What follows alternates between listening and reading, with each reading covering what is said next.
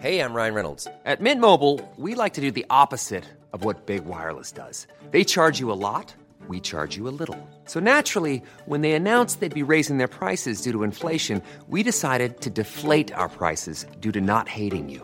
That's right. We're cutting the price of Mint Unlimited from $30 a month to just $15 a month. Give it a try at mintmobile.com slash switch. $45 upfront for three months plus taxes and fees. Promo rate for new customers for limited time. Unlimited more than 40 gigabytes per month. Slows. Full terms at mintmobile.com.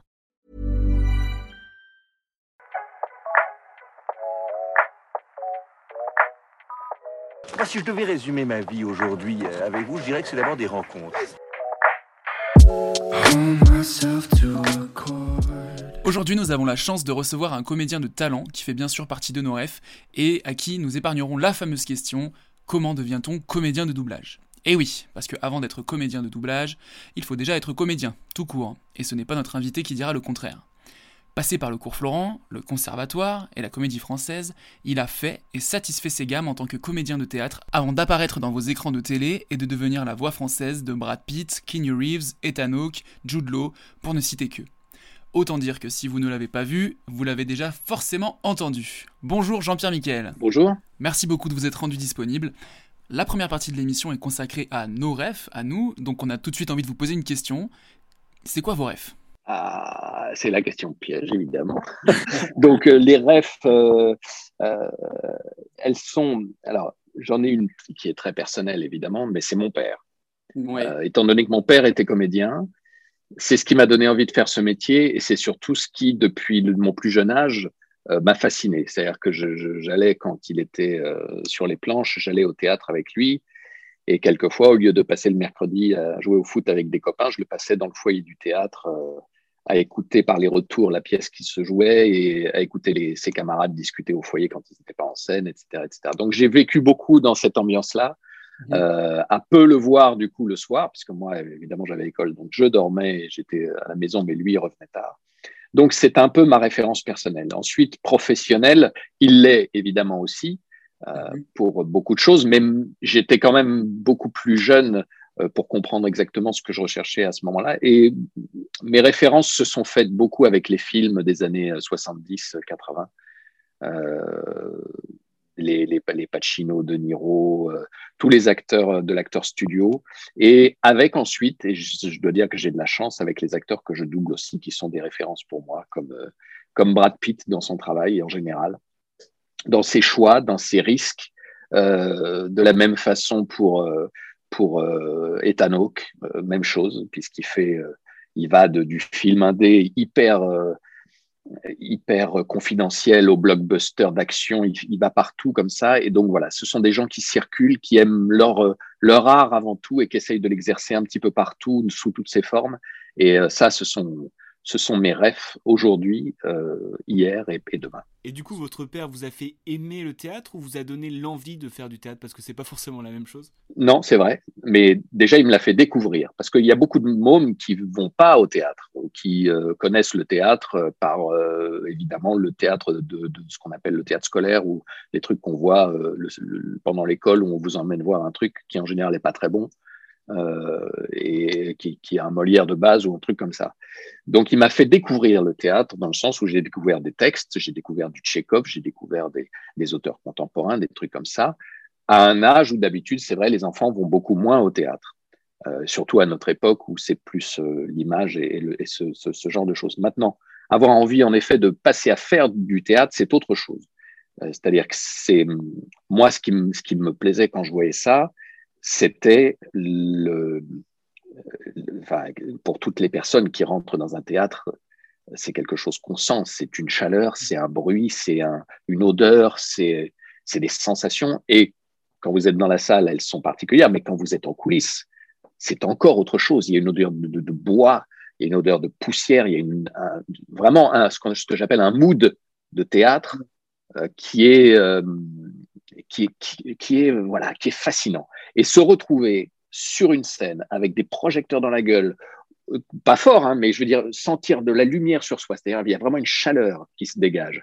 Entendre euh, la foule le, le, le, public, quand vous avez une salle de 800 places comme ça derrière le rideau, moi j'allais sur scène avec lui juste avant, donc j'entendais tout ça, je sentais ces odeurs.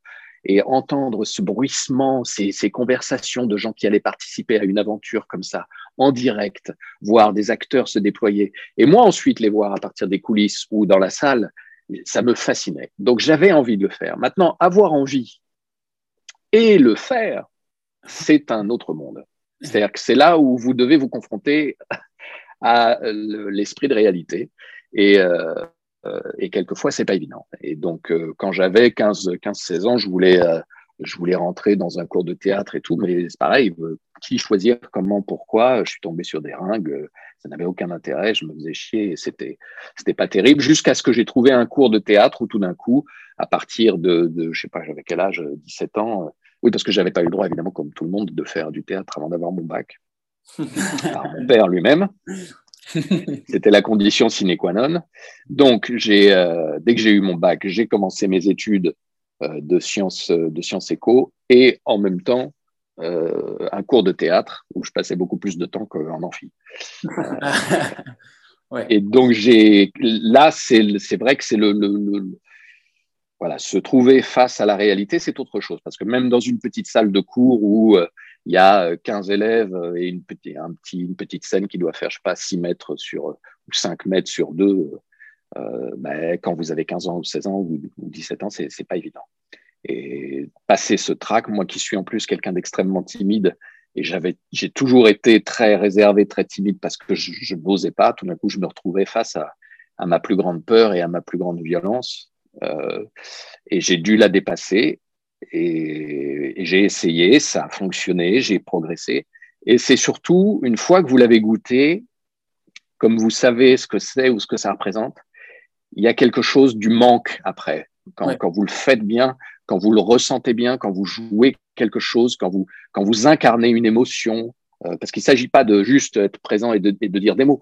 Le, vraiment, c'est pas ça le but du théâtre. Ça, c'est un animateur éventuellement. Mais euh, être comédien, c'est vraiment incarner dans le sens ressentir, vivre à travers soi-même une émotion, à travers un texte, une, un rapport à l'autre, etc., etc. Et ça, quand vous le, quand vous le vivez, quand vous le vivez pleinement et quand vous sentez que vous êtes dans le juste, c'est-à-dire que ce que vous racontez, c'est pas du bullshit, mais que les gens y croient, que vous avez tout d'un coup un silence qui se fait euh, de 15 à 800 personnes et que vous entendez une mouche voler et que tout le monde vous entend, vous écoute ou est attentif, là, ça devient la chose la plus merveilleuse du monde. Et donc, ça devient une drogue.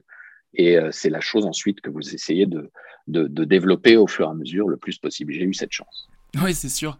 Et je suppose que, comme tout drogué finalement, et d'autant plus dans la situation dans laquelle on est, le manque aujourd'hui doit être très intense pour vous. Ah oui, mais c'est une, une, vraie catastrophe parce que c'est vrai.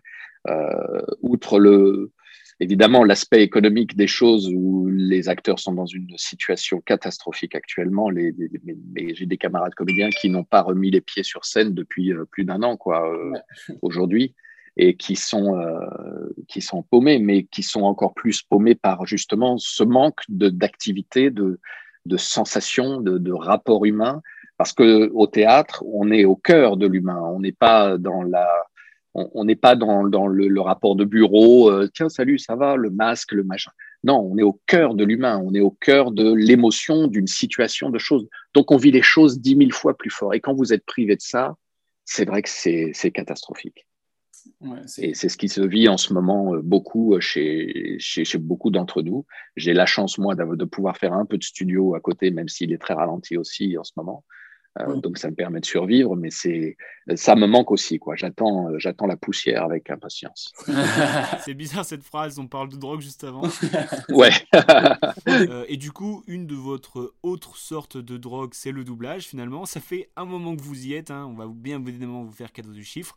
Euh, Est-ce que vous ressentez une évolution dans la reconnaissance de ce milieu? Ah, Très nettement, mais qui est venue petit à petit et avec l'apparition d'Internet. J'ai commencé au moment où je crois que ça, ça, devait être la naissance de CompuServe, des Bebop et tout ça, et que Internet n'existait pas à ce moment-là. Et, c'est certain que le, les échanges, les réseaux, le, ce que vous faites, par exemple, c'est-à-dire vous intéresser aux choses que les autres ne connaissent pas ou n'ont pas la curiosité de découvrir, fait qu'aujourd'hui, notre métier est beaucoup plus mis en avant qu'avant. Il est aussi beaucoup plus fantasmé qu'avant, c'est-à-dire que maintenant, il y a des gens qui ne veulent pas être comédiens, ils veulent être doubleurs, ce qui ne veut rien dire.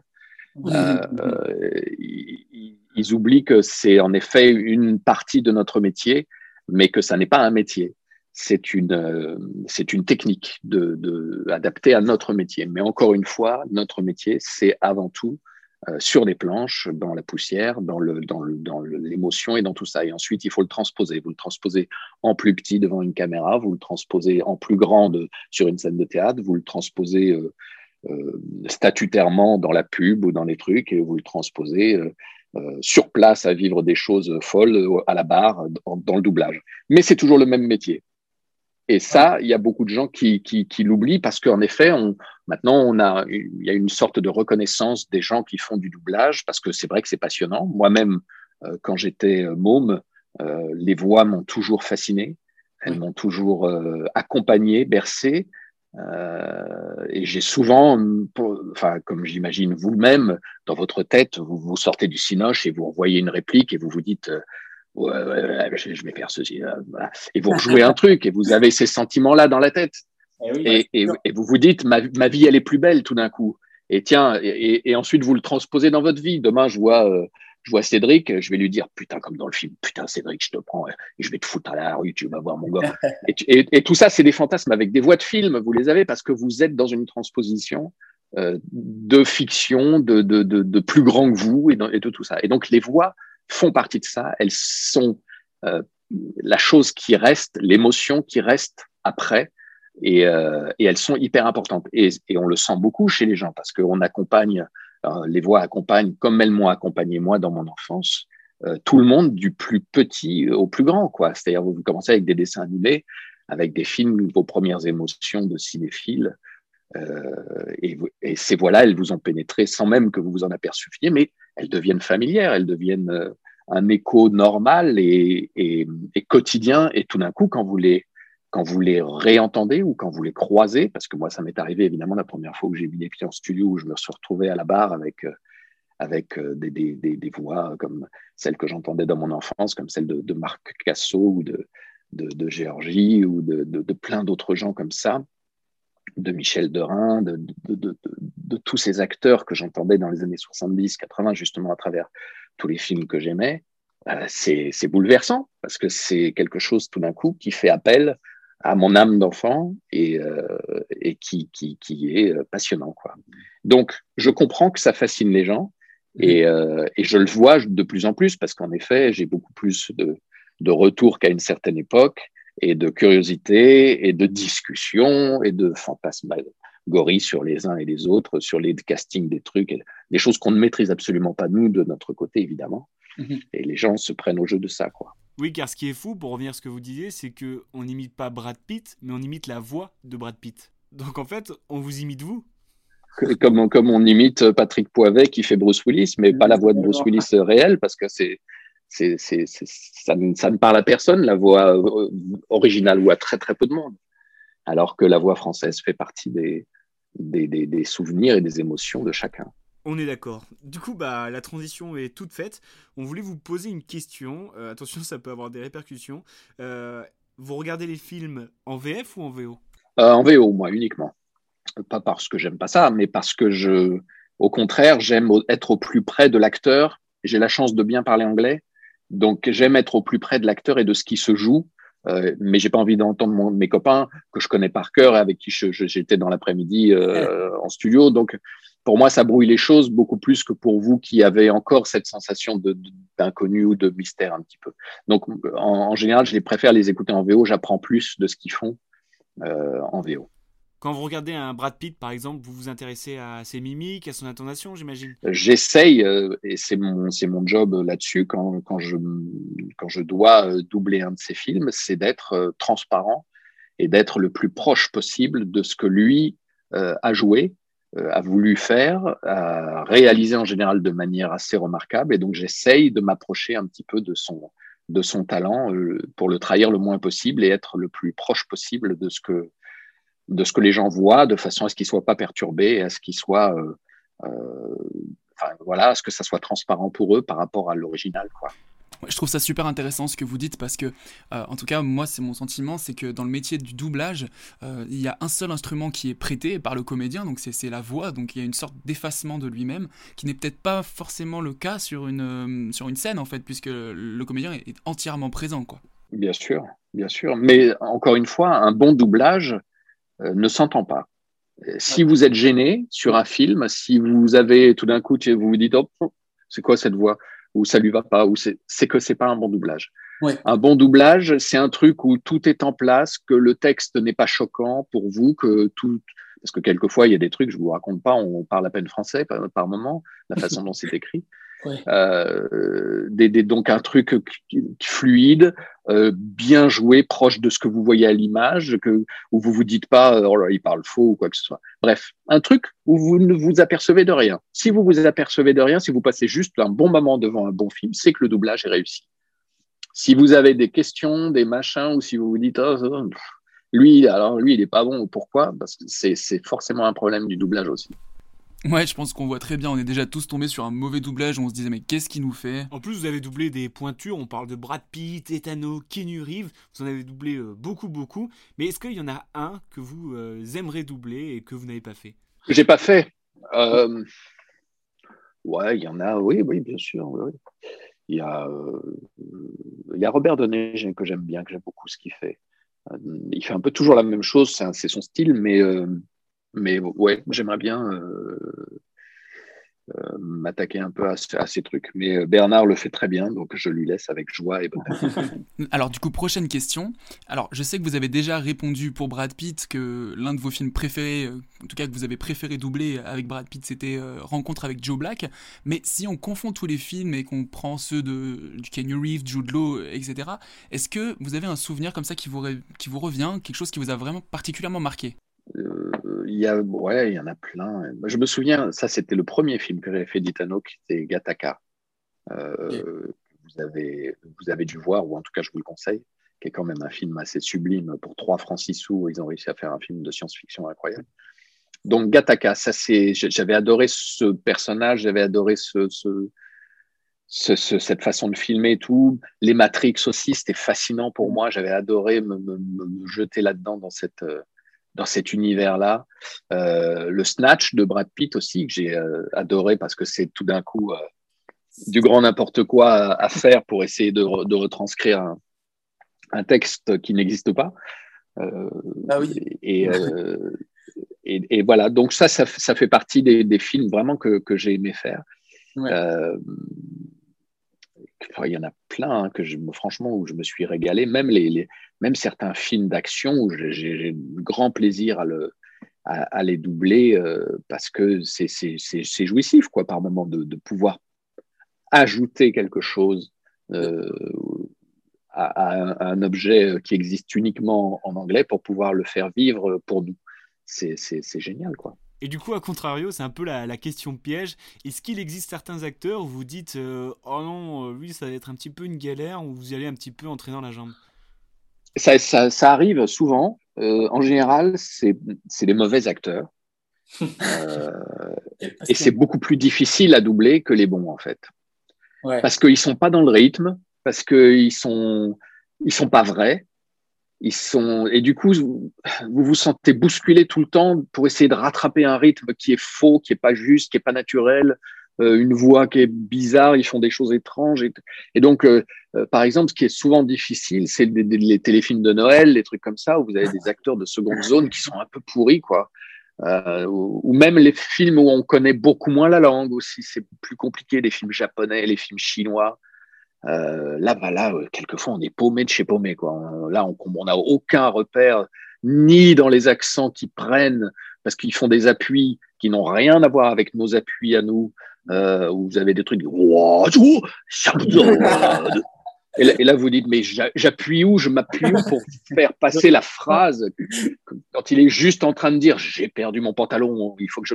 Et là, il y a un truc euh, qui, qui, sort de l'espace. Donc, ça, c'est très compliqué, quoi. Mais euh, dès que vous êtes avec un acteur de talent, ouais. vous le sentez et, et le truc glisse tout seul, quoi. Si vous êtes bien, si vous savez ce que vous faites, il n'y a, y a, aucun problème pour rentrer dedans et, et l'accompagner. Ouais, je vois très bien ce que vous dites. Mais alors, si on suit votre raisonnement, heureusement que vous n'aviez pas eu à vous doubler sur le film que vous avez fait pour Arte euh, où vous parliez grec ancien, parce que là, vous n'avez pas du tout les mêmes intonations. Euh. Ceci dit, je me double souvent. Dès que je tourne, en général, on a, ce qu'on appelle de la post-synchro à faire. C'est-à-dire que quelquefois, le son est pas bon, donc on se redouble soi-même.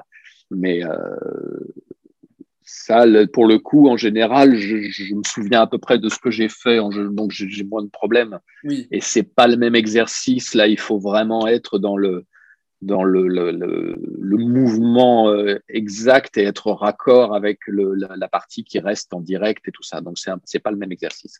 Ouais. Mais euh, en double, je me suis jamais doublé, j'ai jamais tourné en fait, à part en grec ancien, j'ai jamais tourné une langue étrangère que j'aurais dû doubler après. J'aurais mais tiens, ça aurait été un bon exercice pour voir. Alors, euh, prochaine question, vous avez déjà un petit peu répondu au début, on va revenir un peu sur Brad Pitt.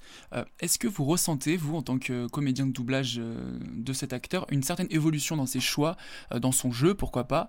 Et est-ce que vous avez, par exemple, une certaine forme de pression supplémentaire, ou alors moins de pression par rapport au début? En tout cas, est-ce que vous ressemblez, ressentez quelque, quelque chose, en fait? Alors, je sens quelque chose, lui, dans ses choix, dans ses dans la façon dont il travaille et tout, parce que c'est vrai qu'entre Snatch et Ad Astra, il y a quand même un monde.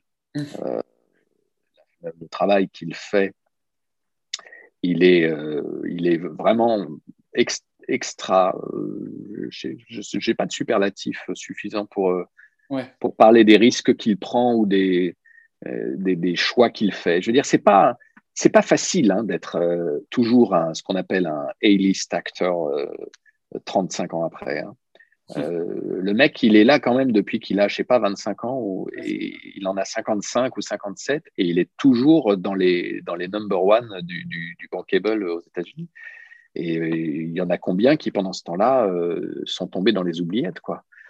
C'est vraiment extrêmement compliqué. Et ce mec-là l'a fait en suivant son chemin, en créant sa boîte de prod pour faire ses propres projets. Euh, pour développer ses propres films, et pas des films faciles. Hein. Il pourrait très bien avoir fait des super-héros euh, chez la Marvel et, compagnie. Il aurait été sûrement, euh, on lui aurait sûrement ouvert les portes en grand, et il le fait pas. Et il continue de choisir des trucs intimistes ou pas. Il, il, va chez les zombies, mais il va aussi sur Adastra, justement, sur des trucs très forts, très différents. Et, et à chaque fois, avec une une exigence, euh, que ce soit, on le sent, hein, parce c'est lui qui produit, parce qu'il y a une exigence réelle dans, le travail qui est fait, dans les choix qui sont faits, que ce soit des réalisateurs, des, chefs-op, du scénar et tout ça. Et franchement, je suis très admiratif de ça parce que c'est le genre de carrière que j'aurais aimé faire et que est, qu'il est vraiment difficile de faire. Est un peu dans le même style aussi, mais Etano il est tellement gourmand qu'il fait 15 films par an, quoi. Il bouffe tout, il, va, il a disparu de la liste des, des A-list, lui, il est dans la liste des de mecs qui font tout.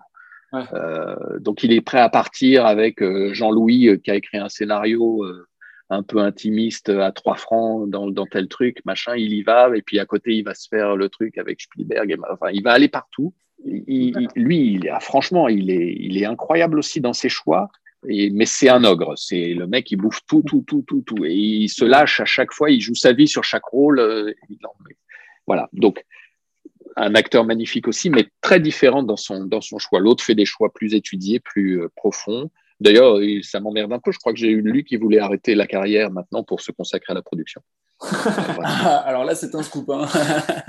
On est Donc, euh, ça m'arrange pas du tout. Ah, j'imagine, ouais. et j'espère le ramener à la raison. Donc, euh, voilà. Ça me fait penser à un film euh, Hollywood où il y a euh, Foresti qui va convaincre sa VO de ne pas, de pas prendre sa retraite. Enfin, c'est un peu la même histoire. Exactement. du coup, pour revenir à la question, est-ce que maintenant, quand vous doublez un Brad Pitt, on vous donne les clés et vous faites ce que vous voulez, ou il y a encore une certaine exigence? Il y a toujours une exigence, bien sûr, mais je veux dire, personne n'a besoin de me la mettre sous le nez. Je, suis le premier à, à l'avoir avec moi-même et avec le travail que je dois faire. Donc, quand je, quand je découvre le film, euh, il n'est pas question que tout d'un coup, parce que je le fais régulièrement, euh, je le fasse n'importe comment. Donc évidemment, oui, je, dès que déjà c'est un rendez-vous qui est rare parce que, comme je vous dis, il tourne pas énormément, donc ça fait déjà depuis, je sais pas quand je l'ai pas fait là, euh, mais un moment. Et, 2019, ouais, je crois. 2019, ouais. Il a fait les deux d'un coup. Il y avait 2019 et puis depuis la pandémie, il n'y a plus rien. Donc voilà, ça fait plus d'un an que je l'ai pas fait. Et, euh, et, je me régale à chaque fois que j'ai ce rendez-vous parce que je suis curieux de découvrir ce qu'il a fait, pourquoi, comment, et, et, la façon dont je vais pouvoir euh, l'aborder et travailler avec lui en le découvrant. Quoi. Ouais, ça va être super intéressant. Alors là, alors c'est le moment de la question piège, on est désolé. Euh, si demain, Keanu Reeves, Brad Pitt et Ethan Hawke jouent dans le même film, comment vous faites Et pire, vous choisissez qui? Alors, c'est déjà arrivé avec Fassbender et, et, Brad Pitt, justement, dans deux films à la suite. je ne sais pas pourquoi. Ils il s'étaient bien, bien trouvés tous les deux et du coup, il l'a engagé dans 12, 12 Years a Slave et ensuite, il était dans Cartel. Et donc là, j'étais très emmerdé parce que je fais les deux normalement. Et, euh, et, mais je ne sais pas moi qui décide dans ces cas-là, c'est vraiment le distributeur qui euh, dit bon ben tu restes avec Brad et puis on va on va donner euh, Fassbender à quelqu'un d'autre. Et donc vous dans la question là, vous choisissez qui? Ah bah si c'était vraiment mes acteurs principaux là, c'est compliqué quoi. Mais euh, oh là là. Je, mais ceci dit, je me demande si je ne demanderais pas à les faire aussi quoi, parce que encore une fois, ils jouent pas de la même façon, donc ils n'ont pas le même rythme et moi, je ne travestis jamais ma voix quand je fais l'un ou l'autre, mais je suis par contre leur rythme le plus proche possible. Et, et je crois que ça serait pas idiot de les mettre avec la même, entre guillemets, voix, mais avec leur code, comme je le fais d'habitude, pour voir comment ça passerait. Mm. Tu vois? Même à la limite, je dirais, essayez, quoi. Je viens faire les essais, une scène où ils sont tous les deux ensemble et je fais la scène en enregistrant l'un et je le fais la même en enregistrant l'autre. Ils se parlent et on voit comment ça fonctionne. Parce que je, en même temps, je me demande si ça serait pas moins choquant pour les gens pas faux, hein. que d'avoir tout d'un coup une voix venue de l'espace en se disant mais qui j'ai jamais entendu Keanu Reeves avec cette voix-là. Bah, c'est clair, parce que le directeur artistique devra forcément choisir alors soit une voix qui vous ressemble, mais ça serait forcément une pâle copie, ou alors une voix totalement différente, mais alors là, les gens vont se dire, on n'a pas du tout l'habitude d'entendre cet acteur avec cette voix. Donc, euh. En tout cas, bonne réponse. Bah, on va voir. Peut-être que ça va arriver, hein. on est à l'abri de rien, donc on va voir. Et surtout que Michael Fassbender est encore un acteur jeune et qui a encore beaucoup de chances d'apparaître dans des films avec d'autres euh, comédiens que vous doublez, comme Jude Law, Ethan Hawke, etc. Absolument. N'empêche, le casting de rêve si toutes les personnes que vous avez doublées faisaient un film en même temps. c'est un casting cher. Hein. Ça, c'est Ça vaut de la monnaie, ça. Alors, avant-dernière question, petit récapitulatif. Vous avez été sur les planches, dans nos écrans, devant la caméra, derrière la caméra, dans nos jeux vidéo, derrière la barre, euh, on peut dire que vous avez fini le jeu, non? Euh, Pas du tout, ça ne fait que commencer. Mais qu'est-ce qui vous manque alors? Il me manque euh, toujours tout ça.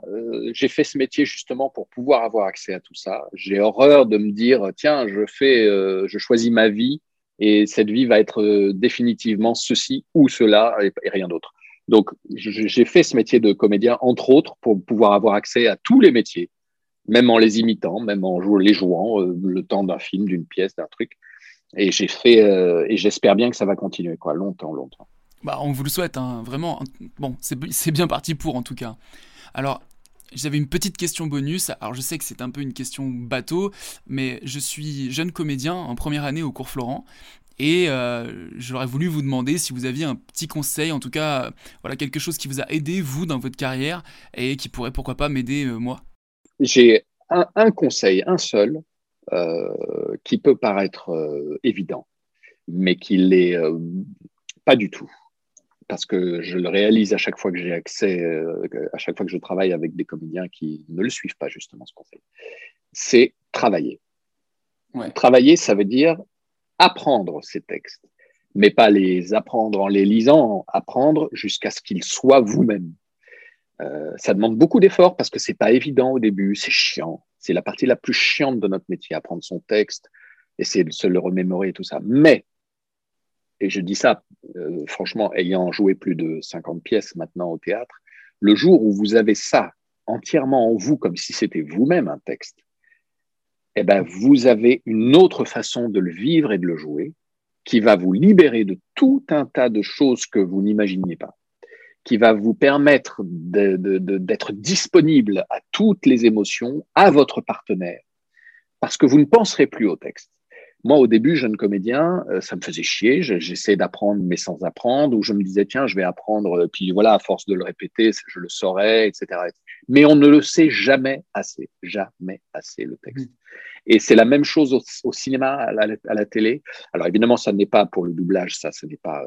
Oui, bien sûr. Mais ça retombe, ça retombe sur le doublage et ça retombe sur le reste, parce que maîtriser un texte, le travailler, et le travailler, ça veut dire le lire mot à mot pour comprendre le sens qui est dans ce texte, mais aussi dessous ce texte. Oui, texte et, je, et, je, vous assure que la première lecture ne sera jamais la dixième. À la dixième lecture, vous allez continuer à découvrir des choses au sein du texte. C'est ce qui fait normalement le travail à la table. C'est ce qu'un bon metteur en scène devrait vous permettre de développer et de faire.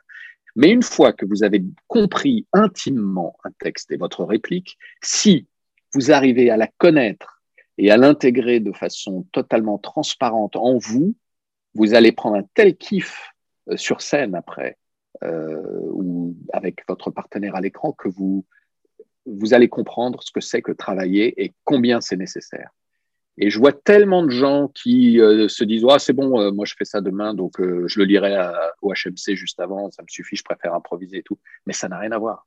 Improviser, c'est une chose, si vous avez du talent, ça passe. Mais connaître un texte, le savoir et pouvoir le maîtriser au point de ne plus penser à putain, mais c'est quoi ma réplique d'après Merde, qu'est-ce que je dois lancer là Attends, il tourne là. Eh ben, tout change. Tout change parce que vous êtes disponible à tout, au moindre accident. Et ça, c'est important en scène parce que des accidents, il y en a toujours. Euh, que ce soit un projecteur qui tombe, un, mec qui loupe son entrée, euh, l'autre qui bafouille, euh, etc. Mm. Plus vous maîtrisez votre sujet, plus vous êtes peinard et libre de tout. Et c'est le, le conseil ultime, gardez et gagnez votre liberté sur scène et dans votre métier. Et pour ça, il faut travailler. Bon bah écoutez, c'est génial parce que c'est même pas qu'un conseil, c'est comment appliquer le conseil. Donc euh, je vous dis déjà merci et puis j'aurai peut-être l'occasion un jour de vous redire merci en vrai. Euh, juste pour finir, à la fin de l'émission, on met en lumière nos futurs rêves. Ouais. Euh, donc on aimerait savoir votre futur rêve finalement. Qu'est-ce qui vous a touché dernièrement, qui vous a particulièrement plu? Alors c'est pas forcément du doublage, hein, ça peut être un film, un spectacle, un livre, un, un podcast, ce que vous voulez en fait, votre futur rêve. Euh, j'aime beaucoup ce qui se passe actuellement en chanson, euh, dans la chanson française, dans les nouveaux trucs qui sortent, euh, que ce soit que ce soit Pomme, que ce soit Ben machin, etc. Il y en a plein là qui sortent et, ça me fait un bien fou parce que j'ai désespéré un peu de notre pop et de notre variété avec uniquement des chanteurs à à, souk, à zouk, à machin, à truc sans texte, euh, etc. Et tout d'un coup, je vois qu'il y a des vrais auteurs euh, qui reviennent, ce qui fait vraiment le cœur de la chanson française et qui n'existait plus depuis un moment. Et voilà, ça, c'est mes prochaines rêves euh, pour les dix ans à venir et je suis content. Bon bah c'est vraiment super. Et pour les dix ans à venir, c'est quoi vos projets? Déjà les semaines à venir? Oui, quelles sont vos actualités? Alors, bah, j'ai une, actualité dont je ne peux absolument pas parler pour euh, clause de confidentialité, c'est sur du doublage ou des trucs comme ça, donc je ne pourrais pas les partager avec vous malheureusement. Euh, et pour le reste, bah, j'attends avec impatience de savoir ce qui va se passer par exemple à Avignon cet été, est-ce qu'on va pouvoir y aller ou pas, parce que j'ai des projets de pièces là-bas et que j'aimerais bien euh, aller y traîner mes guêtres. Et voilà, mais j'ai peur que ça soit compliqué. Donc on va voir comment ça va se passer. Bon, et eh ben on va finir cette émission sur le manque d'un drogué. Finalement. Ouais, exactement. C'est un peu ça. Exactement. Et si vous avez un dealer, vous m'appelez. on en cherche tous, hein, vous savez. Bah ouais. bon, en tout cas, on voulait vraiment vous remercier pour votre présence dans cette première émission de, de C'est quoi ta ref? C'est votre première là? Ouais, c'est notre toute première. Ah, bah génial. Bah, je suis content alors. Ah, vous êtes notre parrain, que vous le vouliez ou non. Super. Bah, c'est top, ça me fait très plaisir. Merci beaucoup, bonne journée. Merci à vous les garçons. Passez une bonne fin de journée.